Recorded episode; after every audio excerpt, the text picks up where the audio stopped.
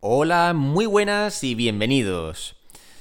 La primera noticia de hoy dice, el Museo Británico ingresará al metaverso a través de The Sandbox. La, institución cultural planea establecer un espacio interactivo dentro del mundo basado en Ethereum, ofreciendo también coleccionables NFT. Dice, el Museo Británico se asocia con The Sandbox para crear coleccionables digitales NFT que reflejarán su trayecto. Los coleccionables ofrecerán experiencias inmersivas y el museo tendrá su propio espacio en el juego en línea. Esta asociación permitirá a los jugadores de The Sandbox explorar la riqueza histórica y cultural del Museo Británico. Vale, ¿por qué os traigo esta noticia? Pues simplemente para que veáis cómo está creciendo esta plataforma de The Sandbox, porque no sé si fue ayer o anteayer, eh, siempre me mezclo con los días, lo siento, siempre los mezclo ya, no sé qué noticias os he traído qué día. Pero ayer o anteayer os traje la noticia de, que McDonald's estaba lanzando también, bueno, pues su propio espacio dentro de The Sandbox, lo cual me pareció muy interesante porque McDonald's es una empresa ya súper tradicional y súper consolidada en la industria. Es una empresa que no le hace falta arriesgarse con proyectos nuevos y sin embargo estaban entrando al mundo del metaverso y eh, lo que os dije en ese artículo, lo que me llamó la atención, es que dentro de todas las plataformas que hay habían elegido la plataforma de The Sandbox, que esto me pareció muy interesante. Y es por, noticias como estas por las que podemos ir viendo quiénes son los ganadores en ciertos sectores, ¿vale? Dentro de ciertos tipos de empresas o ciertos tipos de empresas blockchain, podemos ir viendo cuáles están dominando qué sector eh, según con qué empresas están asociando. Entonces, bueno, yo personalmente no tengo inversiones en The Sandbox y no quiero que esto sea mm, para convencer a nadie de nada, ¿vale? Simplemente os traigo la información para que cada uno la procese y vea qué le interesa o no. Y a mí me está llamando mucho la atención que en The Sandbox esté colaborando con tantas empresas e instituciones. Entonces, bueno, por eso os traigo la noticia. Entonces, lo dicho, si esta semana hemos sabido que McDonald's estaba lanzando su propio espacio dentro de The Sandbox, ahora tenemos al Museo Británico ingresando también al metaverso de The Sandbox. Pues bastante interesante, como os cuento. Y pues ya, ya veis, o sea, es un, es un metaverso que está creciendo bastante. Para mí creo que los más grandes son, bueno, siempre han sido Decentraland y, y ahora The Sandbox, pero parece ser que The Sandbox se está comiendo a todo lo demás. En fin, no sé, tampoco soy un experto en metaverso, ni mucho menos, pero las dos plataformas que veo que son así más grandes son Decentraland y The Sandbox. Pero lo dicho, parece ser que The Sandbox está, eh, Sandbox está dominando a todo lo demás y se está haciendo con toda la cuota de mercado de metaverso. Lo dicho, esto no es para que para convenceros de nada, no es un consejo de inversión, ni mucho menos, simplemente os lo traigo para que estéis informados y veáis por dónde va la industria y sepáis qué proyectos cripto o qué empresas eh, están dominando qué sectores, ¿vale? Porque tenemos diferentes sectores dentro del mercado cripto. Tenemos el sector de metaverso, tenemos los smart contracts, tenemos eh, la IA, o sea, la inteligencia artificial. Hay un montón de sectores y dentro de esos sectores hay un montón de empresas que se están peleando por dominar dichos sectores. Entonces, bueno, esto os lo traigo para que veáis cómo parece ser que The Sandbox eh, se está haciendo con todo el control del metaverso lo cual a mí como usuario de, bueno, pues como, como alguien interesado en todo el sector cripto, me parece interesante, pero lo dicho, no tengo ninguna inversión en The Sandbox, ni estoy pensando en hacerla de momento, pero simplemente me gusta seguir estas cosas para estar al tanto. La información es poder y a mí me gusta estar informado. Así que bueno, esa es la noticia. Eh, sumado al McDonald's, se suma ahora el Museo Británico también entrando a The Sandbox. Bueno, pues veremos qué otros proyectos siguen o qué otras empresas y instituciones siguen llegando, pero desde luego el ritmo de adopción es bastante bueno de momento. ¿eh? El ritmo de adopción de este metaverso me refiero, del de, de Sandbox. Así que bueno, esa es la noticia y vamos con la siguiente, que dice, cliente de NatWest es desbancarizado por operar con criptomonedas. Bueno, vamos con esta noticia que ya os he contado casos similares de esto en, algunas ocasiones, ya sabéis que yo estoy bastante en contra de todo el sistema, eh, soy un poco antisistema para ciertas cosas. Y como siempre os digo, os he dicho ya en varios vídeos, os he comentado la gran estafa del sistema financiero, cómo funcionan los bancos, que es todo, prácticamente es un sistema Ponzi. O sea, ahora si queréis ahondamos un poquito más en esto para los que seáis nuevos en el canal. Pero bueno, vamos con la noticia que es cuanto menos indignante. Y dice, un grupo de Facebook, compuesto por 10.000 eh, antiguos clientes de NatWest, está tomando medidas legales contra las supuestas prácticas opacas de cierre de cuentas del banco. Dice, NatWest cierra cuentas de clientes por operar con criptomonedas, sin dar explicaciones específicas. O sea que simplemente si ven que operas con criptomonedas, te cierran la cuenta porque les da la gana y no te dicen ni por qué ni nada. Esto es un servicio al cliente espectacular, ¿eh? y bueno, el artículo sigue. Un cliente presentó una apelación después del bloqueo de su cuenta debido a operaciones con criptomonedas. El controversial, político pro Bitcoin Nigel Farage, o Farage, también fue desbancado por Coates, propiedad del NatWest, debido a sus, a sus, opiniones políticas sobre las criptomonedas. O sea que ya no solo por operar con criptomonedas, sino también por tener opiniones sobre criptomonedas. O sea, esto ya es la leche, vamos. En fin, ¿qué contaros sobre esto? Eh, tampoco quiero esto que se convierta en un vídeo de quejas, ni mucho menos, pero bueno, para los que no estéis al tanto, eh, los bancos, no voy a decir una cosa así como que son una estafa, pero bueno, desde mi punto de vista sí que lo son. Pero quiero ser objetivo, así que simplemente os voy a decir que los bancos, bueno, aparte de ser unos dinosaurios y unas instituciones que están totalmente desactualizadas, em, lo malo es que como tienen el monopolio del dinero y la gente necesita bancos para poder operar eh, en su día a día, pues aprovechan de todo esto y, bueno, pues tratan a sus clientes como si fueran sus esclavos cuando debería ser todo lo contrario. Los bancos deberían estar ahí para servirnos y no al revés. Esto ya lo he dicho mil y una veces, pero lo vuelvo a decir, los bancos no son quien para decirle a, sus clientes lo que pueden o no pueden hacer con su dinero. Los bancos están ahí para prestar un servicio y deberían limitarse a ello. O sea, simplemente si tú quieres mover tu dinero, lo quieres mandar a donde sea, lo quieres meter en un exchange cripto, siempre y cuando no estés haciendo algo ilegal, obviamente, ¿vale? Si no lo estás usando para comprar droga directamente en un sitio que venda droga, que ellos sepan que es un sitio que vende droga, mmm, si estás haciendo operaciones normales en sitios legales y no estás haciendo nada fuera de lo normal, pues ellos no son quien, eh, ni tienen el respaldo de la ley, ni mucho menos, pero bueno, entiendo que al ser una, una institución privada, pueden imponer sus propias reglas, pero no digo que sea justo, porque al fin y al cabo, lo dicho, nosotros depositamos nuestros fondos en los bancos para nosotros poder operar en nuestro día a día y poder hacer pagos a ciertas instituciones, pagar la luz, el agua, el alquiler, la hipoteca, lo que sea, ¿no? Y ellos a cambio lo que tienen es eh, el poder de nuestro dinero para poder hacer operaciones y con esto ganan muchísimo dinero. O sea, no os podéis imaginar cuánto. Ya sé que a veces mm, no nos paramos a pensar en esto y parece que los bancos pues realmente no tienen mucho que ganar, pero eh, todo el dinero que nosotros tenemos depositado ahí, ellos lo están prestando y le están sacando beneficio por todas partes. Y lo dicho, para los que no lo sepan, que esto ya lo he comentado en otros vídeos, pero para los que seáis nuevos en el canal, explicaros que hasta 2020, eh, por lo menos en Estados Unidos funcionaba así, había un sistema que era conocido como la reserva fraccionaria, eh, donde los bancos estaban obligados a tener un 10% de, los fondos de los clientes. ¿Qué significa esto? Pues que si tú ingresabas, por ejemplo, mil dólares en el banco, el banco solo estaba obligado a tener en posesión, eh, sin tocarlo, un 10%, ¿vale? El otro 90% podían hacer con él lo que quisieran, lo podían prestar y así generar más beneficios con los intereses, podían invertirlo, podían hacer lo que quisieran. Sin embargo, desde 2020, con todo el tema de la pandemia, que se complicó un montón toda la situación económica, en fin, desde entonces tenemos una situación económica bastante inestable y por eso hemos tenido durante el último año todas estas políticas monetarias tan agresivas por, parte de la Fed para poder, eh, bueno, pues para intentar estabilizar toda la economía. Pero desde 2020 se decidió eliminar esta reserva fraccionaria con lo cual, desde 2020 los bancos no tienen que tener absolutamente nada, ni un 1% de los fondos de los clientes, eh, pues sin tocarlo. Lo que significa que si tú estás en Estados Unidos y, ingresas mil dólares en tu banco, en el momento que los ingresas, ese dinero es del banco y pueden hacer con él lo que les dé la gana. Pero estaréis pensando, bueno, pero cuando yo voy al banco y saco el dinero, el banco me lo da. Sí, pero no te da tu dinero. O sea, tu, dinero no está guardado en una caja fuerte con tu nombre y están esperando a que tú vengas a sacarlo. No, tu dinero en cuanto tú lo ingresas es del banco y entra dentro de una pool de dinero, eh, dentro de un, sí, una pool con un montón de dinero que lo utilizan para diferentes operativas, lo dicho, con esto conceden préstamos y generan un montón de dinero con los intereses, lo invierten en fondos, lo invierten en bonos, etcétera inmuebles, lo que queráis. Y cuando los clientes, que son un pequeño porcentaje de todo ese dinero que tienen, cuando algunos clientes acuden a retirar dinero, pues el banco tiene ahí un montón de fondos disponibles con los cuales puede eh, complacer este tipo de operaciones, ¿vale?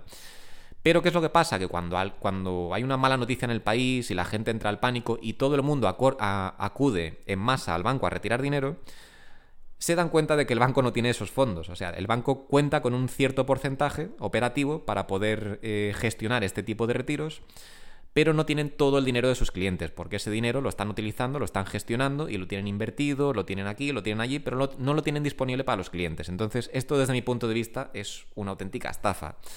Pero bueno, lo dicho, no quiero que esto sea un vídeo sobre quejas, ni mucho menos, pero quiero que entendáis cómo funciona el sistema de los bancos, porque a mí me parece cuanto menos injusto y me parece opaco y me parece, bueno, pues me parece un poco una vergüenza, la verdad. Y encima luego tienen la desfachatez de decirle a sus clientes que les bloquean la cuenta sin ningún motivo, simplemente porque están operando con criptomonedas. Y lo dicho, esto no es solo NatWest, esto ya os lo he traído yo en otros vídeos, eh, lo he comentado así por encima porque no era una noticia como tal, pero sí os he comentado que llevo ya meses leyendo en Twitter de usuarios, sobre todo en, en Inglaterra, no sé por qué, pero sobre todo parecen ser bancos ingleses o bancos dentro de Inglaterra los que están bloqueando este tipo de operaciones. Y me parece vergonzoso porque lo dicho, eh, tú acudes a tu banco, eh, ingresas tu dinero y ese dinero con él luego puedes hacer o deberías poder hacer lo que tú quieras, ¿no? Si lo quieres mandar a Binance o a Coinbase o a donde sea, pues deberías ser libre de hacerlo. Pero hay bancos que, eh, bueno, pues que están en una posición tan arrogante que se creen dueños de tu dinero y se creen que son quien para decirte lo que puedes hacer o no puedes hacer con ese dinero. Entonces, eh, este es un motivo por el que Bitcoin es tan importante, ¿vale? Eh, ya sé que aquí en este canal tratamos el punto de vista de inversor, pero a mí Bitcoin me encanta también, aparte de como, activo de inversión, porque obviamente es el activo con mejor rendimiento de los últimos 10 años, esto es innegable, ¿vale? Eh, bueno, en el sector cripto en general, porque tenemos otras criptomonedas que también, pero bueno, Bitcoin es Bitcoin, lleva ahí desde el principio. hemos tenido muchos proyectos cripto que han tenido mejores rendimientos que Bitcoin, pero luego a lo mejor han desaparecido. Entonces me centro en Bitcoin porque es la moneda que existe desde el principio y sigue siendo la moneda principal. Entonces, como inversión está claro que es el mejor activo de los últimos 10 años, ha tenido un rendimiento espectacular y nada se le acerca. Pero eh, cuando hablamos de todos estos temas de libertad o la libertad que no tenemos, precisamente con estas instituciones corruptas, como son los bancos, pues Bitcoin viene a solucionar todo esto. Eh, no del todo, porque por desgracia no podemos gestionar toda nuestra vida diaria con, una cartera de Bitcoin. Necesitamos los bancos hoy en día, son un mal necesario. Todos tenemos que tener una cuenta bancaria si vivimos en el primer mundo, porque lo dicho, tenemos que pagar facturas y demás, y todo eso se paga con nuestra cuenta bancaria. Pero eh, todo esto lo que hace es hacer que Bitcoin sea cada vez más atractivo, porque Bitcoin es un sistema de es un sistema monetario descentralizado en el que nadie te puede rechazar una operación, nadie te puede negar nada, ni te pueden confiscar nada. O sea, Bitcoin para mí representa libertad absoluta. Y a mí eso me gusta. Como alguien que es un poco antisistema, me gusta y mucho. Así que bueno, eh, lo dicho, no me voy a enrollar más aquí, pero eh, quería que vierais eh, uno de los atractivos de Bitcoin y por qué es tan importante para nuestra libertad y quería mostraros lo corruptos que son estas bueno, lo corruptas que son estas instituciones financieras, estas instituciones bancarias que no solo hacen lo que hacen con nuestro dinero, sino que encima luego se creen eh, en posición de poder juzgar y dictar lo que podemos hacer o no hacer con nuestro dinero. Nuestro propio dinero que hemos ganado nosotros y que hemos depositado ahí en buena fe. En fin, me parece. Me parece bastante mal, la verdad. Eh, me parece indignante, sinceramente. Pero bueno, no quiero que esto se vuelva un vídeo negativo, solo quería que estuvierais al tanto de cómo funcionan eh, ciertas instituciones y por qué es tan importante la, libertad que nos otorga pues, todo el mercado cripto en general, pero bueno, en, específico Bitcoin. Eh, pero bueno, no me enrollo más, lo he dejado bastante claro. Y vamos con la siguiente noticia. Dice, El Salvador conformará un pool de minería de Bitcoin. Inversiones privadas y públicas confluyen en un nuevo servicio para mineros de Bitcoin en El Salvador. La compañía Volcano Energy está construyendo una granja de capacidad de 1,3 exahashes. Sí, es EH, EHS. Esto creo que es exahash, si no me equivoco. Total, una barbaridad. Quedaros con eso, con que es mucha capacidad de, minado. Las instalaciones funcionarán con energía propia de fuentes eólica y solar. Esto es muy importante porque ya os llevo trayendo muchas noticias sobre esto. Eh, ya sabéis que lo he comentado ya en los últimos vídeos de cómo cada vez la minería de Bitcoin se está volviendo más sostenible. Ya os comenté todo el tema de que ya el más del 50% del minado de Bitcoin eh, viene de energías limpias. Y bueno, pues esta noticia ahora viene a mostrarnos cómo El Salvador está lanzando esta iniciativa y, van a crear un pool de minería, eh, lo dicho, todo con fuentes de energía pues limpias, ¿no? En este caso, eh, como dice aquí, eólica y solar. O sea, viento y sol. La noticia dice, el Salvador tendrá su propio pool de minería de Bitcoin en un proyecto conjunto con la empresa Volcano Energy. dedicada a la minería de Bitcoin. El servicio se sumará a una granja de minería de Bitcoin que se está construyendo en Metapan, en el país centroamericano. Mediante una publicación en Twitter, Volcano Energy detalló que el proyecto se llevará a cabo con colaboración del gobierno salvadoreño. La administración de Nayib Bukele es una de los inversionistas principales de Volcano Energy, junto con empresas privadas como Tether o Tether. Tether, que por cierto está en todo. ¿eh? Esta noticia ya os la traje hace tiempo de que Tether se estaba metiendo en, en todo el tema de minado en no sé dónde fue, en algún país latino también. No sé, no recuerdo cuál era, pero bueno, el caso es que están metidos en varias cosas, ¿eh? Es una empresa que pasa bastante desapercibida, pero están haciendo grandes inversiones en muchos proyectos y en, bueno, en muchas partes del sector cripto. Pero bueno, en este caso la noticia va sobre El Salvador. Para los que no lo sepan, deciros que El Salvador desde hace dos o tres años son pro Bitcoin, eh, gracias a su presidente, Nayib Bukele, que aquí lo hemos nombrado. Eh, este señor es totalmente pro Bitcoin, está súper a favor de Bitcoin. Y bueno, pues desde que está en la presidencia, o por lo menos desde hace unos años, no ha hecho más que promover todo el uso de, la criptomoneda y bueno, pues hacer que el, país sea más interesante para inversión extranjera eh, en todo el tema de cripto. Lo que está haciendo es facilitar todo el uso de la criptomoneda eh, y fomentarlo pues mediante bajos impuestos, en fin. Lo que intenta es atraer eh, inversión extranjera para que El Salvador se convierta en un, en un crypto hub, ¿no? Como se suele decir, en un centro de Bitcoin. Y de momento, la verdad es que lo está haciendo bastante bien. Lo he dicho, yo ya he hablado de él en varias ocasiones y de cómo El Salvador parece, hablo desde el punto de vista que alguien que vive en España y que soy bastante ignorante sobre el tema, ¿vale? Porque no he estado en El Salvador. Pero por las cosas que he estado leyendo en noticias y en Twitter, incluso de gente que dicen vivir ahí, parece ser que desde que este señor está en el poder, parece ser que el país ha mejorado bastante. Eh, incluso se ha bajado bastante la tasa de criminalidad y, bueno, que han mejorado bastantes aspectos económicos, etcétera. O sea que parece ser que Nayib Bukele está haciendo las cosas bastante bien, o por lo menos por lo que leo en los medios, parece ser así, pero lo dicho, mm, si alguien vive ahí y me quiere corregir, sin problema. Yo soy totalmente ignorante, vivo en España, así que no tengo ni idea de lo que está pasando ahí. Pero por lo que leo, parece ser que la situación va mejorando. Y lo que está haciendo esto es dejar en evidencia eh, la posición que tienen otros países en contra de todo el tema de Bitcoin o criptomonedas porque Nayib Bukele lo que está haciendo es mostrarle al mundo cómo eh, un país que abraza a Bitcoin eh, que es totalmente pro Bitcoin, incluso que emiten bonos de Bitcoin, etc., está mejorando su posición económica eh, y bueno, y todas las métricas del país básicamente están mejorando desde que adoptaron esta posición, que no digo que sea todo gracias a Bitcoin, pero lo que importa es que el país en sí está mejorando y eh, que junto a esta mejora se está abrazando el uso de, estas tecnologías, de estas nuevas tecnologías como son las criptomonedas lo cual está enviando un mensaje al resto del mundo diciéndoles que no solo es este sector, eh, que no solo no es peligroso, sino que además puede ser beneficioso para, bueno, pues para la economía del país, ¿no? Así que bueno, bien por, este presidente, por Nayib Bukele, yo lo sigo en, Twitter, me gustan mucho las cosas que comenta, es todo súper pro Bitcoin. Y, y, lo dicho, parece que está haciendo las cosas muy bien, porque desde hace unos años ya que llevo viendo ya buenos artículos sobre El Salvador y lo dicho, parece que ha bajado la criminalidad, ha subido, bueno, ha subido, han subido varias métricas del país, o sea que parece que va todo bastante bien. Pero bueno, lo dicho, eh, hablo desde la ignorancia y desde lo que veo por internet, ¿vale? Pero bueno, em, todo esto para deciros que eh, vamos a tener una nueva mm, empresa de minado. Bueno, una nueva empresa no, la empresa ya estaba, pero lo que vamos a tener es una nueva pool, ¿vale? Una nueva pool de minería con un poder de minado bastante alto, lo dicho, es 1,3 eh, exahashes, que es bastante. No sé cuantificarlo exactamente comparado con qué, porque lo he dicho, eh, tampoco soy un experto en minería, pero sí sé, que es una cifra bastante alta.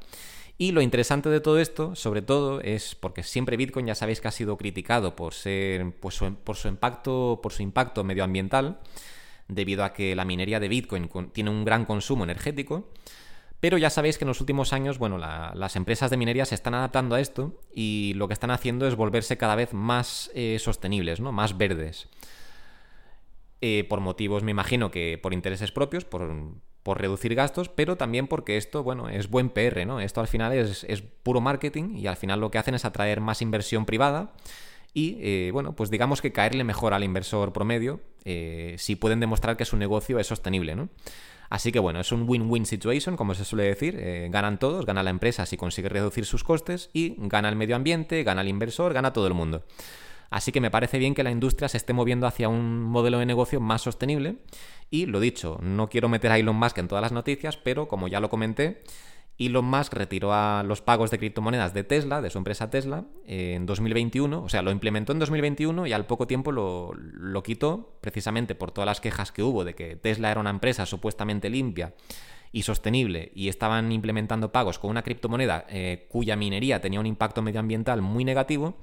Entonces lo retiraron. Pero Elon Musk dijo que cuando eh, el, minado o la minería de Bitcoin superara el 50%, o mejor dicho, lo, digo de otra forma, cuando la minería de, Bitcoin superara el 50% eh, mediante energía limpia, que él volvería a considerar eh, implementar los pagos con criptomonedas. Y ya hace unos meses que se superó ese 50% y como veis cada, cada dos por tres o constantemente están saliendo noticias de más gente y más empresas que lanzan, bueno, pues que están lanzando proyectos de minería sostenibles. Así que todo esto para deciros que eh, podría ser inminente eh, la noticia de que Tesla vuelve a aceptar pagos con Bitcoin. Lo dicho, ya sabéis que Elon Musk es un hombre muy influyente, es una de las personas más ricas del mundo. No sé si actualmente es el hombre más rico del mundo o si está por debajo de Jeff Bezos, porque cada dos por tres están turnándose. Sube uno, luego el otro, en fin. Pero sin duda es una de las personas más ricas del mundo y es muy influyente. Entonces, todo lo que dice, eh, cada vez que lanza un tweet sobre algo, pues el precio del pan sube, ¿no? Entonces, bueno. Si de repente le da por anunciar que Tesla eh, implementa pagos con Bitcoin o que Tesla adquiere más Bitcoin o lo que sea eh, relacionado con el mercado, pues podéis esperar grandes subidas. Quién sabe, cualquiera de estas noticias podría ser el catalizador para un siguiente rally que podría llevarnos a precios, bueno, pues eh, a nuevos máximos, ¿no? En fin, esto ya es especulación mía, pero bueno, quiero que estéis al tanto de lo que puede ocurrir. Entonces, bueno, tenemos cada vez la industria de la minería volviéndose más verde y más sostenible. Y esto es bueno para todo el sector, ya que, bueno, pues sí que es verdad que la minería de criptomonedas, por eso muchos, muchos proyectos em, se han trasladado eh, al proyecto, al proyecto no, al método Proof of Stake, porque no tiene ese, impacto medioambiental que tiene el Proof of, perdón, el Proof of Work que tiene Bitcoin. Y es precisamente por ese impacto que ha tenido siempre el Proof of Work, que tiene muchísimo consumo eh, energético, cosa que el Proof of Stake, pues ahí es mucho más eficiente, ¿no? Pero bueno, eh, ya tenemos muchos proyectos de Proof of Stake, como son Ethereum, eh, Cardano, etc. Y no me parece mal que haya proyectos eh, Proof of Work, y de hecho esto me parece una parte intrínseca del funcionamiento de Bitcoin, y no me gustaría que cambiara. lo que hay que hacer es buscar modelos de, energía más sostenibles. Pero esto es parte de lo que hace que Bitcoin sea Bitcoin, así que me parece bien como, como está, no quiero que cambie para nada ya tenemos muchos proyectos de Proof of Stake y me parece que parte del atractivo de Bitcoin es precisamente que sea diferente y que sea Proof of Work. Pero lo dicho, todo esto al final va a ser bueno porque donde hay dinero eh, hay interés porque las cosas mejoren y las empresas de minería al final lo que van a hacer es impulsar eh, más medidas de energía limpia porque van a querer mejorar su, bueno, pues sus, eh, sus ganancias, con lo cual todo esto va a impulsar, pienso yo, desde mi punto de vista, que mm, que el tema de que la gente quiera minar Bitcoin o las empresas quieran minar Bitcoin o quieran simplemente optimizar las ganancias que obtienen eh, minando Bitcoin puede impulsar eh, bueno, pues la innovación, la creación de nuevas eh, fuentes de energía alternativas o simplemente más inversión en las, en las fuentes de, de, energía alternativas. Así que todo esto me parece bueno para el medio ambiente y para, bueno, pues para el mundo en general. Pero bueno, no me voy a enrollar más, simplemente eso, que creo que, es, que puede tener un impacto positivo el hecho de que, de que la minería tenga altos costes y eh, que estas empresas empiecen a buscar eh, soluciones alternativas. Pero bueno, hasta aquí las noticias, las noticias de hoy. No me voy a enrollar más. Em, hasta aquí me despido, os deseo un fin de semana estupendo y nos vemos ya en el vídeo del lunes. Como siempre, gracias por escucharme y que tengáis un buen fin de semana. Un saludo.